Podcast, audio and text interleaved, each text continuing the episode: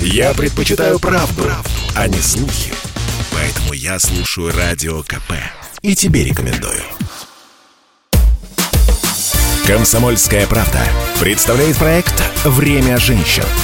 Программа об успешных, сильных и независимых – Здравствуйте, друзья! С вами Анжелика Сулхаева. Это «Время женщин» на радио «Комсомольская правда». Проект, в котором мы встречаемся с успешными женщинами, говорим с ними о женском лидерстве и вместе ищем возможности для того, чтобы личные достижения каждой конкретной женщины в России росли, ширились и закономерно вели к успеху бизнес, экономику и общество в целом. Сегодня у нас, как всегда, очень интересная тема и гости.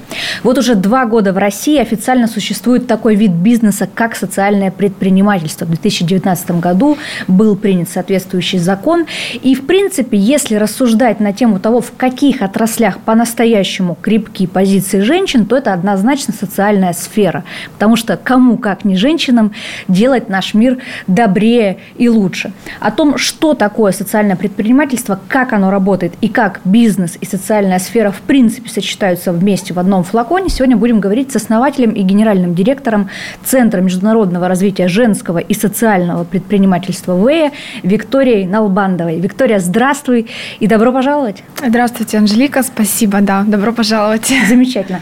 Я хочу начать с личного вопроса. На самом деле, когда я готовилась к нашей встрече, а, изучала твою биографию, а, и было видно, что большую часть, наверное, половину твоего карьерного пути ты работала в основном в крупных корпорациях, в крупном бизнесе, причем на финансовых позициях. А потом потом вот такая вот резкая смена парадигмы деятельности. Ушла в социальное предпринимательство, работала с компаниями, которые помогают самым уязвимым слоям общества. Почему? А вы знаете, я, наверное, как э, среднестатистический школьник не могла понять э, после окончания школы, куда же мне идти, и были у меня какие-то там свои психологические моменты, мне хотелось э, быть психологом, учителем и так далее, но а, мои родители мне сказали, ну, пока ты выбрать не можешь, поэтому иди на финансы, иди на экономиста, и ты не пропадешь. И я им очень благодарна за такой выбор, потому что я считаю, что экономические все специальности, финансовые, вообще, в принципе, и технические тоже, они формируют определенный склад мышления, структуру, которая мне очень помогла. А, у меня экономическое образование первое, и я, соответственно, проработала в таких в экономических блоках, в финансовых департаментах э, крупных организаций, начиная от менеджера и заканчивая уже руководящей позиции. Но к определенному моменту, после 30 лет, когда уже, в принципе, в голове все выстроено, уже есть какой-то жизненный опыт, я поняла, что все-таки это не совсем мое. То есть вот изначально то, что какие-то у меня были просветления после школы, я просто их не могла описать. Вот. Ну и потом там личная жизнь была, рождение дочери, как бы я не занималась аналитикой своих внутренних пожеланий, желаний, вот как-то все шло и шло, и в принципе все шло достаточно удачно в этих бизнесах, вот. Но я понимала, что не совсем то. Я начала искать, я начала задавать вопросы, что же я хочу, и я окончила а, бизнес-школу, но до тот момент у меня а, были пожелания что-то вроде создать свой бизнес, но я не понимала, что я хочу. И вот в рамках а, двухлетнего обучения на MBA у нас был такой предмет корпоративно-социальная ответственность. Он меня очень зацепил, хотя для меня как человека бизнеса, это было что-то из разряда просто про благотворительность. Но мне это стало интересно, потому что что-то внутри меня ёкнуло. Я стала глубже копать, что же это, кто этим занимается, какие есть направления. То есть это очень глобальная КСО тема. Вот. И таким образом я вышла на понятие социального предпринимательства. И я считаю, что для меня это прям находка, подарок судьбы, потому что для меня, как человека, проработавшего в бизнесе порядка 13 лет и с очень э, логичным, рациональным, структурным образом мышления, для меня это прям вот, ну, то, что мне нужно. И Для как раз-таки я mm. это разделяю, да, то есть как раз-таки вот этот социальный эффект, он идет такой, как вишенка на тортике, то есть, в принципе, я считаю, что это прям вот, ну, действительно для меня оказалось подарком. И бизнес, и есть смысл. Бизнес Ну, в принципе, сейчас, мне кажется, вообще крепнет этот тренд на то, чтобы работа, бизнес приносила не только прибыль как сотрудникам, так и самой компании, но и в целом какую-то пользу обществу. Как думаешь, почему? Потому что, вот вы правильно сказали, потому что сейчас такой идет тренд, а, что важно делать бизнес со смыслом, важно не только зарабатывать деньги, но и помогать обществу, компании, которые именно продвигают корпоративную социальную ответственность и организации, которые занимаются трудоустройством, помощью людям социально уязвимым, они выглядят более лояльными, для своих потребителей. А для некоторых организаций даже сейчас это является обязательными вещами, чтобы там, выставлять свои акции на IPO в Лондоне, компания обязательно должна а, сдавать отчетность по корпоративной социальной ответственности. Вот, соответственно, с одной стороны, как бы это тренд, и как бы это ни звучало слово модно, но я говорю, что, ну, неважно, как это звучит, главное, что есть эффект, есть результаты, мы к этому идем и двигаемся дальше. Ну да, хотелось бы, чтобы это было не про казаться, а все-таки про то, чтобы быть, чтобы это было не только для того, чтобы воспитывать лояльных потребителей для бизнеса, но и действительно делать наш мир более устойчивым, более добрым, что ли. А, скажи, пожалуйста, давай поясним, наверное, нашим слушателям, потому что для всех, ну вот социальная сфера понятна, какие-то благотворительные, добровольческие КСО проекты, все это понятно. Но как это соседствует с предпринимательством, то есть вот это словосочетание социальное предпринимательство, как вообще бизнес и социальная сфера могут быть вместе? В чем тогда социалка? До 2019 года к социальному предпринимательству себя относили некоммерческие организации. Вообще все, кто занимался какой-либо деятельностью, помощью и так далее, все себя считали социальными предпринимательствами. Для этого в 2019 году утвердили в июле 26 закон, а, что такое социальное предпринимательство и кто относится к социальным предпринимателям. Есть четыре критерия определения социального предпринимательства, когда компания трудоустраивает людей социально уязвимые категории. Это и инвалиды, и дети, и матери-одиночки, лица вышедшие из мест лишения свободы и так далее. Вот. Когда, а, второй критерий, когда компания продает продукцию, производимую данной категории людей.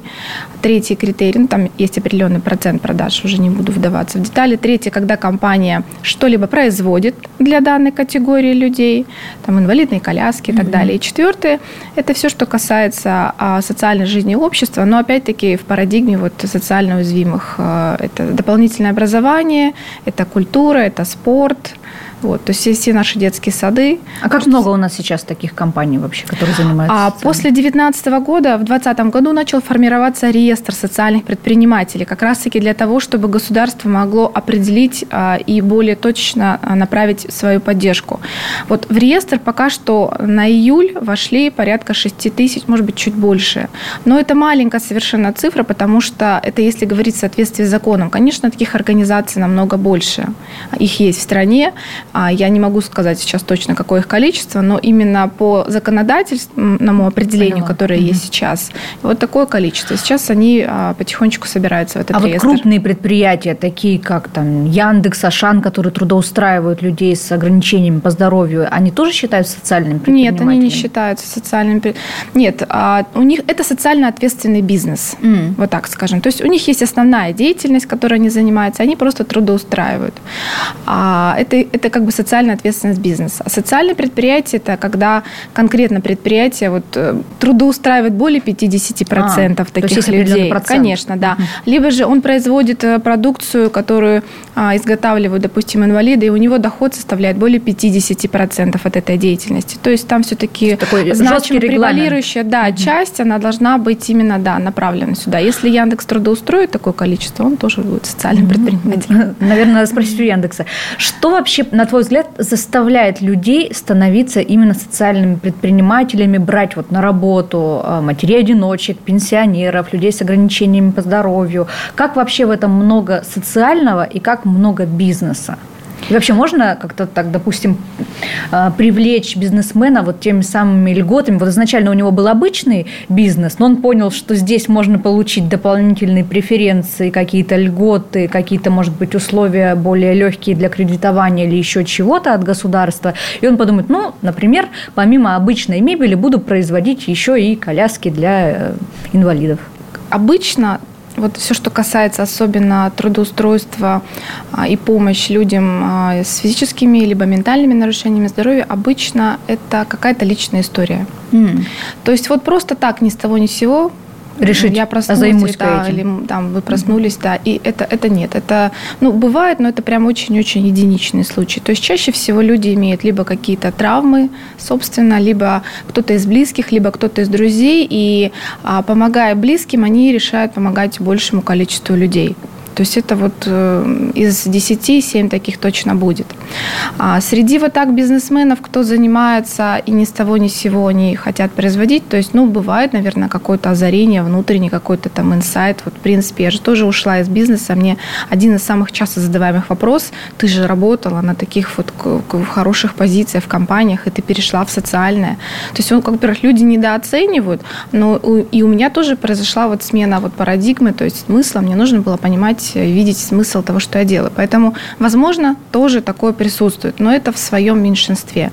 С точки зрения преференций, ну, если говорить, как вот как есть на сегодняшний день, их не так много. То есть бизнесмен, который хочет получить какие-то преференции либо льготы, но это не тот случай, чтобы нанимать кого-то. Пока что у нас это только находится в стадии такой начальной. Это не совсем такой весомый аргумент, чтобы заниматься этим ради чего-то, послабления каких-то там поблажек. А вот если вспоминать какие-то истории человеческие, как вот ты же работаешь с ними, часто общаешься с такими людьми, социальными предпринимателями, какие из э, историй, ну, действительно, запали в душу, запомнились? Можешь привести какие-то примеры? Мне понравился один кейс в Липецкой области, когда в прошлом году а, мы с коллегами тиражировали практику трудоустройства людей с ментальными нарушениями здоровья и работали с некоммерческими организациями. Мы их а, прокручивали в другую сторону, чтобы они стали коммерческими, ну, то есть создали вторую организационно-правовую форму, и чтобы они заработали как социальное предпринимательство, потому что с ними легче всего работать. То есть они работают с этой категорией, и их уже можно обучить как раз-таки бизнесовым каким-то каким-то практикам. И вот по а, завершению нашей программы они получили заказ от липецкого ресторатора на большую крупную сумму изготовления керамических тарелок. То есть это вот человек, который абсолютно не нуждается там в каких-то там в пиаре там или в чем-то еще. Просто, видимо, так вот ему захотелось. Я не знаю, может быть, там какая-то за этим стоит личная история, но заказ был на крупную сумму, и он вполне мог бы отдать это здоровым ребятам, но он отдал это аутистам. Возможно, личная история, возможно, просто человек дорос. То есть для меня это был такой очень классный кейс, и мне было приятно, что тиражировав вот эту практику, как бы обсудив все плюсы а, работы в социальном предпринимательстве, ребята получили вот такой крутой заказ. А что центр Вэя делает для социальных предпринимателей? А мы работаем как раз-таки через обучающие программы. А, мы работаем с государственными институтами поддержки предпринимательства, и, и делаем какие-то проекты на грантовые вещи, вот в части тиражирования практик трудоустройства. То есть, если говорить с государством, у государства стоит задача обучать, развивать, обучать социальных предпринимателей и развивать социальное предпринимательство через обучение, через э, какие-то образовательные обучающие программы. Более того, с этого года социальные предприниматели могут получать э, гранты от государства только после того, как они проходят обучение. Я считаю, что это очень правильно, потому что недостаточно дать денег, не все понимают, как их потом тратить. И, соответственно, моя компания как раз-таки занимается разработкой вот таких программ обучающих для социальных предпринимателей, с одной стороны. А с другой стороны, в рамках пока что грантовых вещей мы с партнерами а, тиражируем практики трудоустройства, работая с некоммерческим сектором, чтобы вот побольше таких организаций создавалось которые угу. трудоустраивают. А вот, кстати, вот все эти инициативы по поддержке именно социального предпринимательства, не получится ли так, что у нас будет э, такое заметное достаточно разделение бизнеса на обычный и на социальный? То есть есть традиционная компания, в которой работают э, обычные люди, а есть э, социальная, где трудятся особенные работники. А не лучше ли стимулировать вообще любой бизнес становиться инклюзивным, чтобы сотрудники в компаниях трудились и такие, и такие, то есть то самое diversity, Почему нужно именно выделять в отдельную категорию? Мы к этому постепенно идем. Просто крупным компаниям очень сложно подойти к таким процессам. То есть это ведь э, корпоративная целая культура. Это нужно, чтобы тоже сотрудники принимали эту культуру. Это нужно дополнительные какие-то а, рабочие места создавать. Это нужно ставить кураторов. То есть это менять какие-то технологические, может, процессы. Вот. То есть очень много таких дополнительных вещей, которые нужно делать. И, конечно, крупным компаниям это очень сложно сложно делать быстро.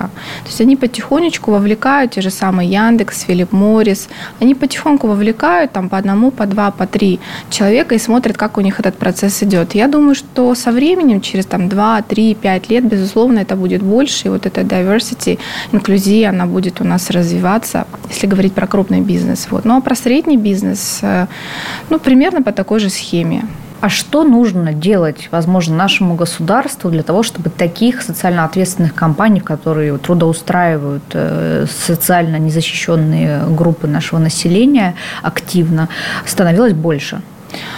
налоговые преференции, чтобы они были действительно видимы, значимые, ощутимые, говорить об этом больше, чтобы не боялись, потому что очень осторожно к этому все относятся. То есть, когда это делает из 10 2, а, смотрит еще очень аккуратно, когда будет это из 10 делать 8, уже это будет как норма. То есть, чтобы это, чтобы это входило в норму, чтобы это стало нормой. Пока я что бы даже это... не только, но это должно стать обязательным условием успешности ну, я, бизнеса. Да, обязательно, как бы немножко такое принужденное слово, а я имею, имею в виду, чтобы это стало нормой, чтобы никто как бы не шарохался от этого и спокойно это все воспринимали как само собой разумеющееся.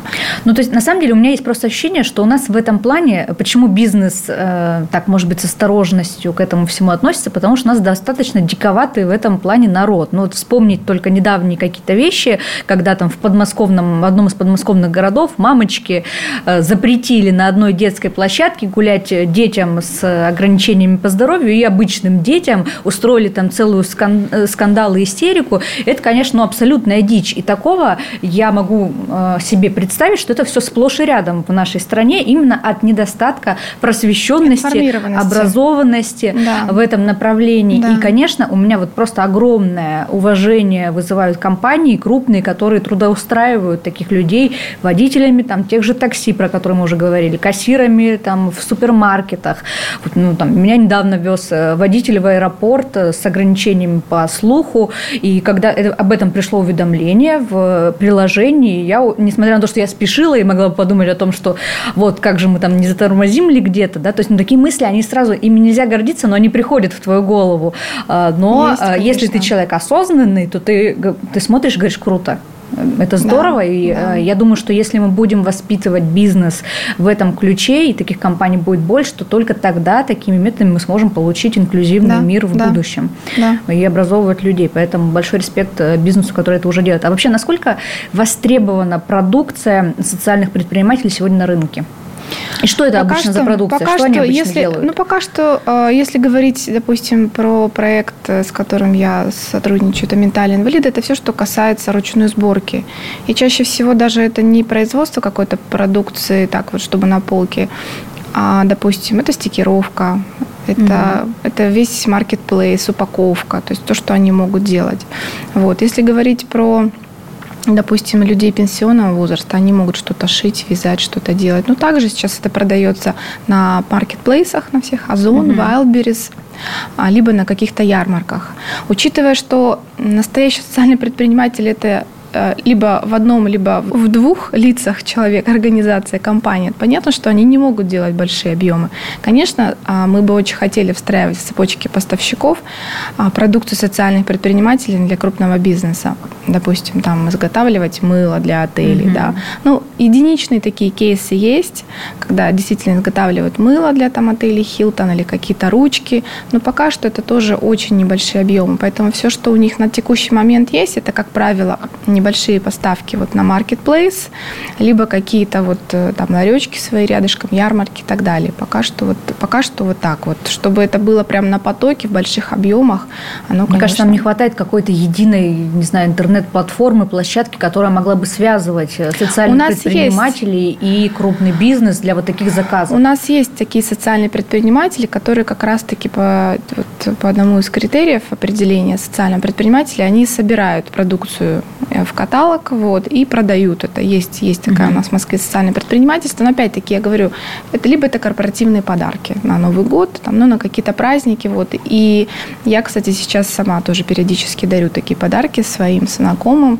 коллегам, потому что это уникальный подарок. Я всегда говорю, что он два раза не повторится. Если его там особенно делают люди с ментальными особенностями, он никогда не сделает и не разрисует кружку одинаково. одинаково. Да, это очень здорово. А вообще все эти нововведения и развития социального предпринимательства, они свойственны скорее для Москвы или этот опыт можно тиражировать в регионах? Наверное, это даже началось с регионов. Mm. Да, вот, потому что я работаю уже три с лишним года вот, на рынке. И я понимаю, что в Москве это даже стало приходить чуточку позже. Но я не говорю о всех регионах, да, но вот отчасти. Вот. Что касается тиражирования, ну, очень все индивидуально, потому что а в мелких регионах, конечно, это сделать очень сложно, потому что, во-первых, э, набрать э, людей, кто готов этим заниматься, найти помещение, то есть очень-очень много, прям проблематично очень. И уровень обучения, уровень, вернее, осведомленности, бизнесовый, все-таки это бизнесовые вещи, это, конечно, да, это сложно. Вот. Но сейчас Москва, да, очень сильно подтянулась и вполне реально тиражировать, ну, пока что это более такие крупные города, Новосибирск, вот Калининград, мы брали Воронеж, а, Симферополь, где нам удалось найти несколько социальных предпринимателей, некоммерческих организаций, которые мы развернули в сторону социального предпринимательства. В целом проблематика плюс-минус везде одинаковая, что в Москве, что в регионах. Это нужно обучать эти некоммерческие организации, чтобы они создавали коммерческие, потому что с ними проще работать. А проблематика какая? Помещение, у всех проблема с помещениями, это везде есть, везде присутствует.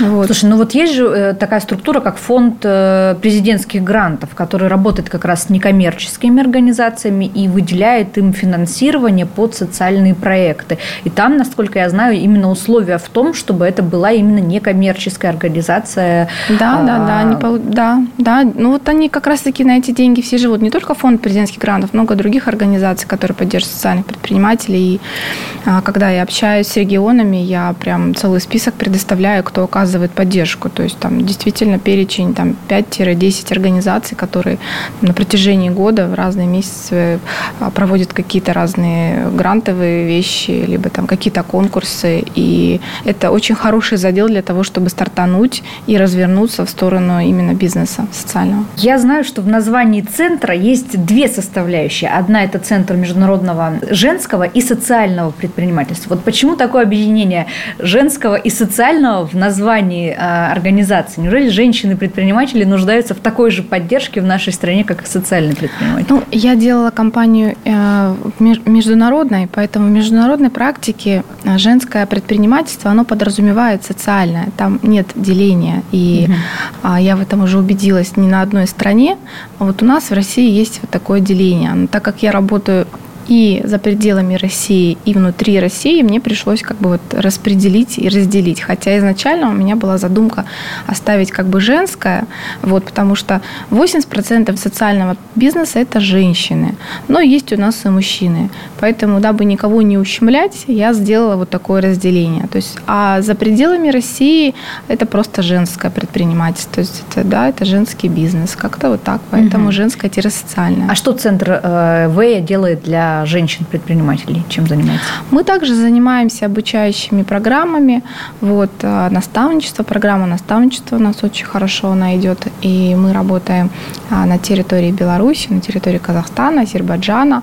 Вот, помогаем женщинам развивать бизнес через как раз-таки наставничество. Ну и нам интересно в рамках программ создавать коллаборации вот этих международных бизнесов, которые могли бы обмениваться опытом, услугами, товаров, экспорт и в таком духе. Ну и так как, э, в принципе, работаем даже не только на пространстве СНГ, но и Европы, а интересно, конечно, смотреть, как в Европе развиваются эти направления и брать лучшие практики для наших кейсов, для стран постсоветского союза. Обучаете именно женщин-предпринимателей или вообще женщин в целом? Все желающие могут? Всех, конечно. Мы можем и просто физических лиц женщин, которые желают стать. То есть это одна программа наставничества для начинающих, то есть кто просто физическое лицо, и кто планирует создать бизнес. Ну, потому что подход немножечко разный, и не немножечко, а множечко разный, контент другой.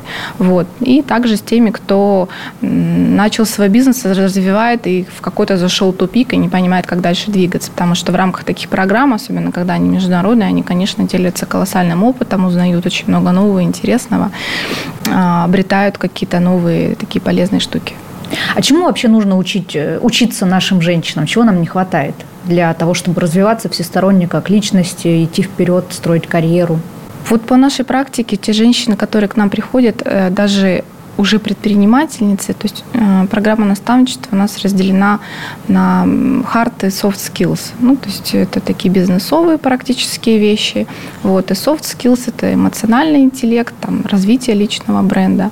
Вот. И вот я вижу, что сейчас очень сильно вот как раз-таки вот эта эмоциональная составляющая более востребована, чем hard. То есть преодолеть какие-то свои внутренние барьеры, понять, что она личность, что она может быть не только мамой и женой, сестрой и так далее, но она в первую очередь личность, то есть вот этот э, а, центрировать себя, вот. А уже потом двигаться дальше в бизнес. То есть сначала я шла от обратного, когда делала эти программы. Мы сначала делали как бизнесовые вещи, трансформация бизнеса, бизнес-моделирование, маркетинг, продажи там, и так далее. Да? То есть со всех сторон с ними прорабатывали. Но я вижу, что они цепляются за другие вещи.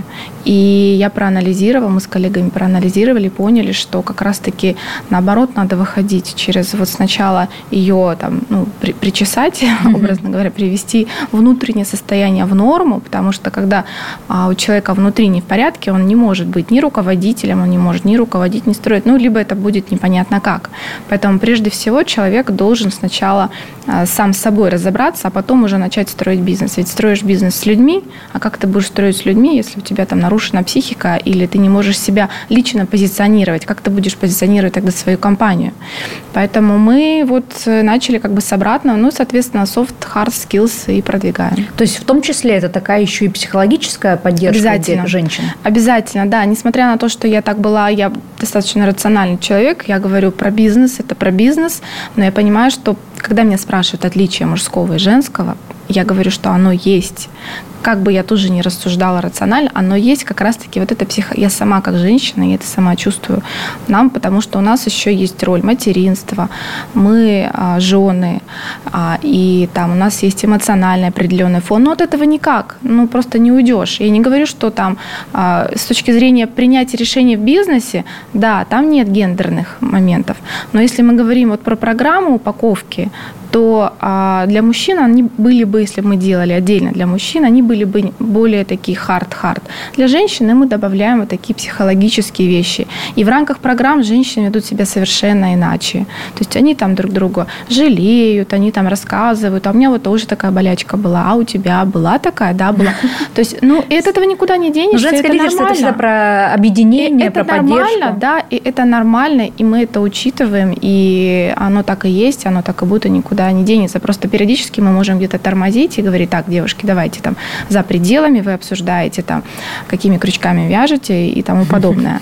Вот. Но а в целом э, вот, вот так. Мне очень вот про различия мужского и женского подхода, в том числе в формировании команд, бизнеса, мне очень понравился пример, который ты у себя в соцсетях в Фейсбуке привела, о том, что вот, ну, мужчина вряд ли сделает снимок своих коллег после какого-то там, не знаю, завершенного проекта и напишет, выложит пост со словами «Какие вы все классные, команда мечты». А женщина это делает, может, практикует, умеет, и вообще это всегда очень поднимает уровень, мне кажется, воодушевленности и эмпатии. Вообще для команды важны вот такие э, вещи, как ты считаешь? Для меня вообще те люди, которые работают со мной в моих проектах, эксперты, для меня первоочередно командный дух – то есть э, я прежде всего выбираю человека в команду, который умеет работать с командой. Будь он там а, мега-супер профессионал, а, звездный, но в единственном числе, я от него откажусь, я буду работать с человеком, который профессионал, может быть, чуть попроще, вот, но он умеет работать с командой.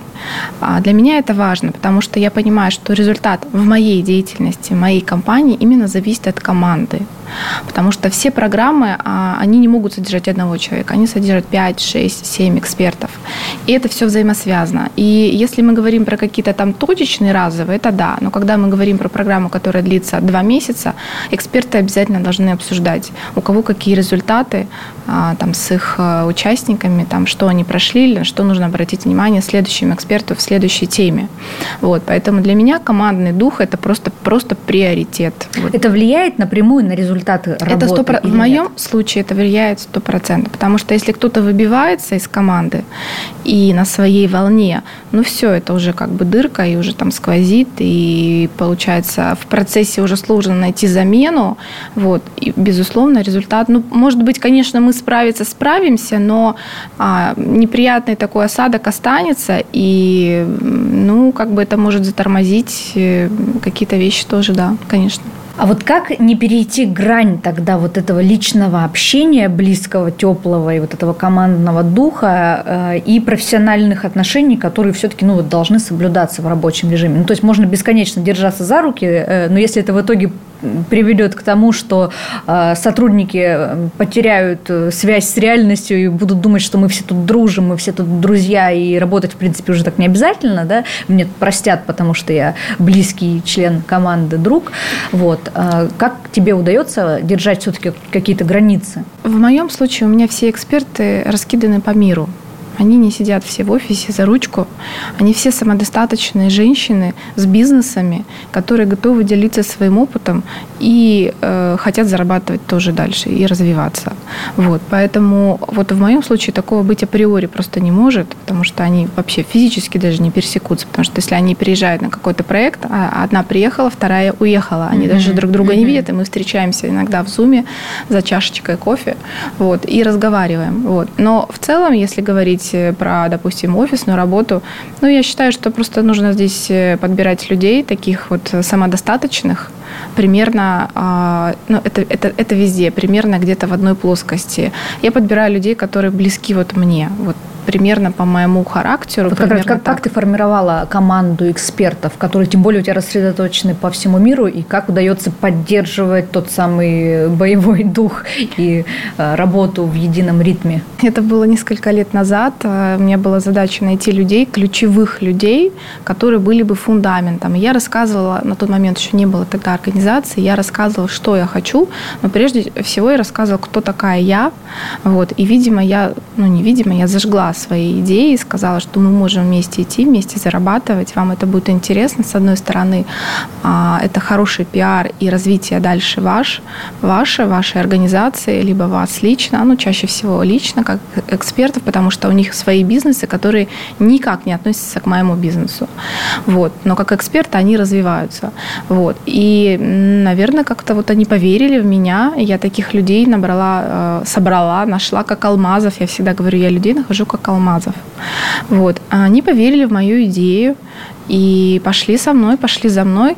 А, ну, наверное, у меня были просто примерно требования к людям одинаковые, чтобы это был... А, они все старше меня в основном, чтобы это был уже такой опыт, прям бэкграунд предпринимательский, и чтобы никому не надо было ничего доказывать. Потому что когда человек еще что-то где-то доказывает, ну, значит, он еще находится в такой стадии не совсем зрелой.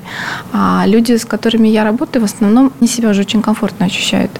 И даже если, ну, невозможно же всем нравиться, даже если где-то что-то они слышат в свой адрес, они воспринимают это спокойно, без эмоций. То есть я выбираю людей, э, смотрю на два фактора, помимо профессионализма. Это вот командная работа и э, эмоциональный фон эмоциональный интеллект. Если у человека высокий эмоциональный интеллект, значит, я с ним буду работать. Возвращаясь к теме социального предпринимательства, я видела, опять же, в твоих соцсетях, что ты э, на одной из своих мероприятий брала свою дочь, э, она участвовала в этой истории. Вот как ей этот опыт и вообще насколько важно вовлекать детей э, в работу с социальной сферой? Моей дочери 17 лет, и я хотела сделать это еще раньше. То есть, когда только mm-hmm. я начала работать, это ей тогда было 15, но я посмотрела на ее сырую психику и подумала, что нет, я, наверное, ее потом не откачаю, эмоций будет слишком много. Вот, сейчас уже э, нет, тогда ей даже 14 было. Сейчас э, я ее привезла, я не сказала, куда я приехала. Mm. Мы просто приехали, и мы зашли. А ребята были с ментальными нарушениями, а на вид они, ну, не все, но многие из них выглядят абсолютно нормально, просто ну, пока не, начи- не начинают говорить. Вот. И к ней подошел парень, я ничего не сказала, она стоит, он подошел, ну, у нее воспитание хорошее. Он подошел и начал говорить ей разные какие-то темы, в общем, вообще совершенно не связанные. Она на меня смотрит. А, ну, я так улыбаюсь. Она знала, что есть, я работаю вот э, с, с этой организацией. Она потом уже поняла, она ему спокойно ответила. Она сначала напугалась. Mm. А потом она говорит, мне захотелось плакать. Я говорю, а что плакать? Ты видишь, все нормально. Они сидят, трудятся. Они да. работают и зарабатывают деньги. Их не надо жалеть. Абсолютно. Более того, вот руководитель этой организации, когда он получает заказы там, по сборке, э, там, фасовке каких-то продуктов, ну, продукции, он даже не говорит, что у него работает работают такие ребята. То есть он не делает это заслугой. Он когда уже сдает заказ, он говорит, они у меня работали вот такие. И я всегда говорю, не нужно этим давить на жалость. Это бизнес, вы должны делать качественно все. Это как бы такая сверху плюшка, вишенка на тортике. Но ни в коем случае не давить на жалость, потому что это не самое лучшее, что можно делать в бизнесе, это раз. Во-вторых, люди просто могут даже где-то испугаться, потому что все хотят качественно. И, конечно, если скажешь, у меня работают ребята аутисты там, да, то или там еще кто-то, то есть, ну, можно спугнуть. Поэтому я даже рекомендую об этом не говорить. И дочка у меня посмотрела, что они также работают, зарабатывают деньги, что они, их не надо жалеть, вот, что они как раз-таки вовлечены. То есть это даже не инклюзия, там стопроцентно работают ребята, более 100 mm-hmm. ребят с такими диагнозами. Это очень важно, потому что детям рассказывать, ну, насчет показывать не знают, они у всех же такая есть возможность, потом некоторые же могут воспринимать это как вот приходите вот так на смотрины, это плохо. Я-то там работаю, я приехала, и я приехала по делам, и как, как вот просто как бы так невзначай ее взяла. Она говорит, ты меня специально взяла? Я говорю, нет, ну, просто, просто мы пути. поехали по делам, да, мы поехали по делам, просто, говорит, так совпало. Вот. И а, потому что за этими ребятами стоит будущее нашей экономики. Нас этому не учили же. Ну, как бы вот для, я об этом только узнала вот после 30 лет уже, да. Вот, если бы нам это показывали, возможно, как раз-таки больше бизнесов мы создавали таких инклюзивных. Соответственно, конечно, ребятам об этом тоже нужно говорить, потому что, чтобы они понимали, что эти люди могут работать, они могут зарабатывать, они могут э, состоять в производственном процессе. То есть они могут также приносить пользу, прибыль и а, также работать. Ну, есть свои особенности, но к этому нужно заранее готовиться, а не когда бизнес уже 10 лет проработал, и уже это делать сложнее. Поэтому обязательно я считаю, что молодежь, конечно, нужно в это тоже вовлекать, привлекать и рассказывать. Ну, я не думаю, что она там своим друзьям многим это рассказывала, но, может, одной двум подругам, ну, опять-таки, просто похвасталась, что она с ними общалась, разговаривала. Но по капельке, по капельке. Как, на твой взгляд, может глобально измениться наш мир, наша экономика, общество, если развитие социального предпринимательства, инклюзивного бизнеса в том числе, будет набирать обороты? По статистике по этому году уровень бедности у людей социально уязвимых составляет более 47%. Это по миру. Уровень бедности. Ну, соответственно, если вот, вот, вот и ответ. Если организации, компании будут привлекать, трудоустраивать таких людей, вот у нас экономика и улучшится.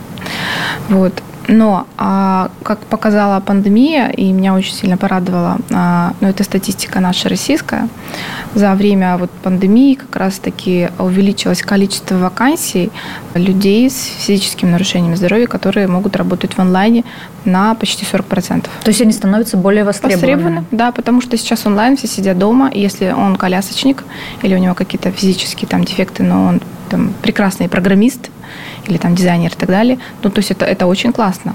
37-38 процентов. Это вот 2019-2020. Для наших слушателей, которые, слушая наш эфир, эм, возможно, заинтересовались вообще темой социального предпринимательства, э, как им найти, может быть, какой-то курс центровый э, для того, чтобы обучиться основам социального предпринимательства и двигаться в этом направлении осознанно? Есть сайт, mm-hmm. есть Инстаграм, вот, и для руководителей, кто хочет создать такой бизнес, немножечко забегает вперед.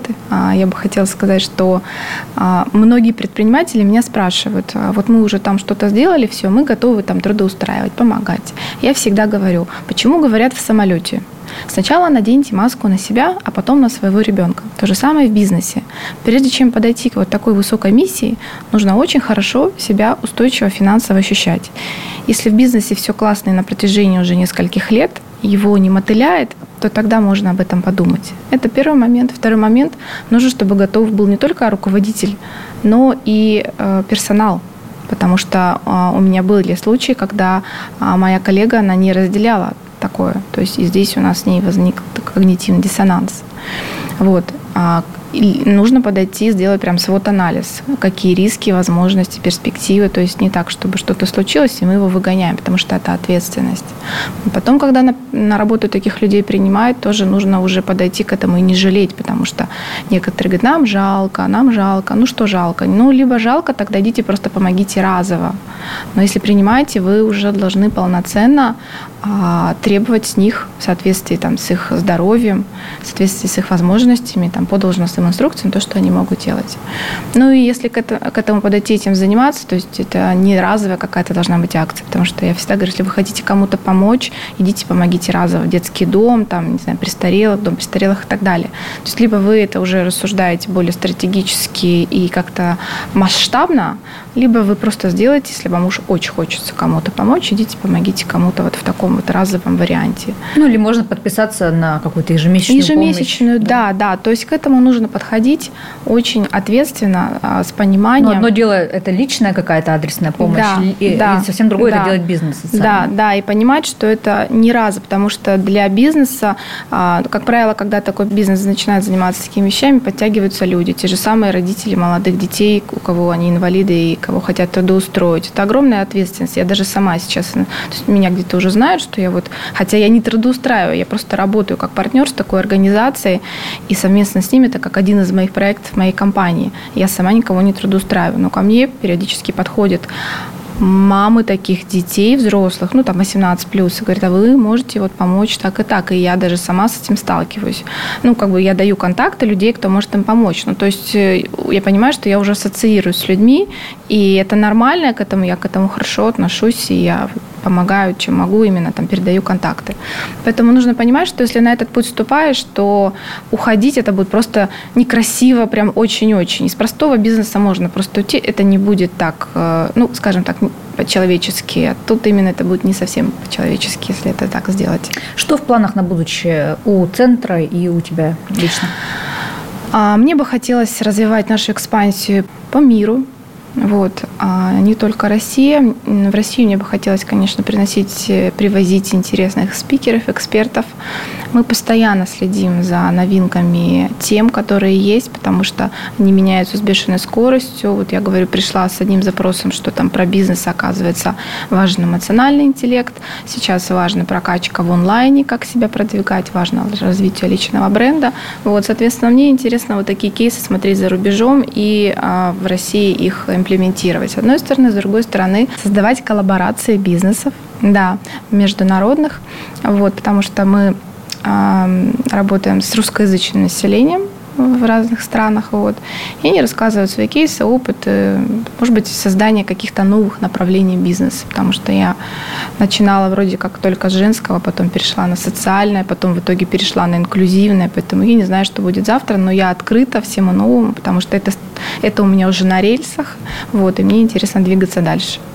А для себя ну, как для руководителя, мне, конечно, бы хотелось э, автоматизировать процессы, делегировать какие-то вещи больше, потому что пока что очень сильно вовлечена в операционку. Ну, понятно, бизнес молодой, без этого никак, но вот в планах э, как-то вот, э, несмотря на то, что работаю с профессионалами, и у меня, слава богу, не возникает никаких проблем, но все равно вот операционные все вещи, работа с государством, она требует э, очень много времени. Вот, конечно, мне бы хотелось больше немножечко освободиться, чтобы заниматься какими-то личными тоже вопросами. Очень понимаю. Спасибо за, за этот прекрасный разговор. Спасибо, что пришла. Это было «Время женщин» на радио «Комсомольская Спасибо правда». Большое. Спасибо Слушайте вам. нас по воскресеньям в 12.00. «Комсомольская правда» представляет проект «Время женщин». Программа об успешных, сильных и независимых –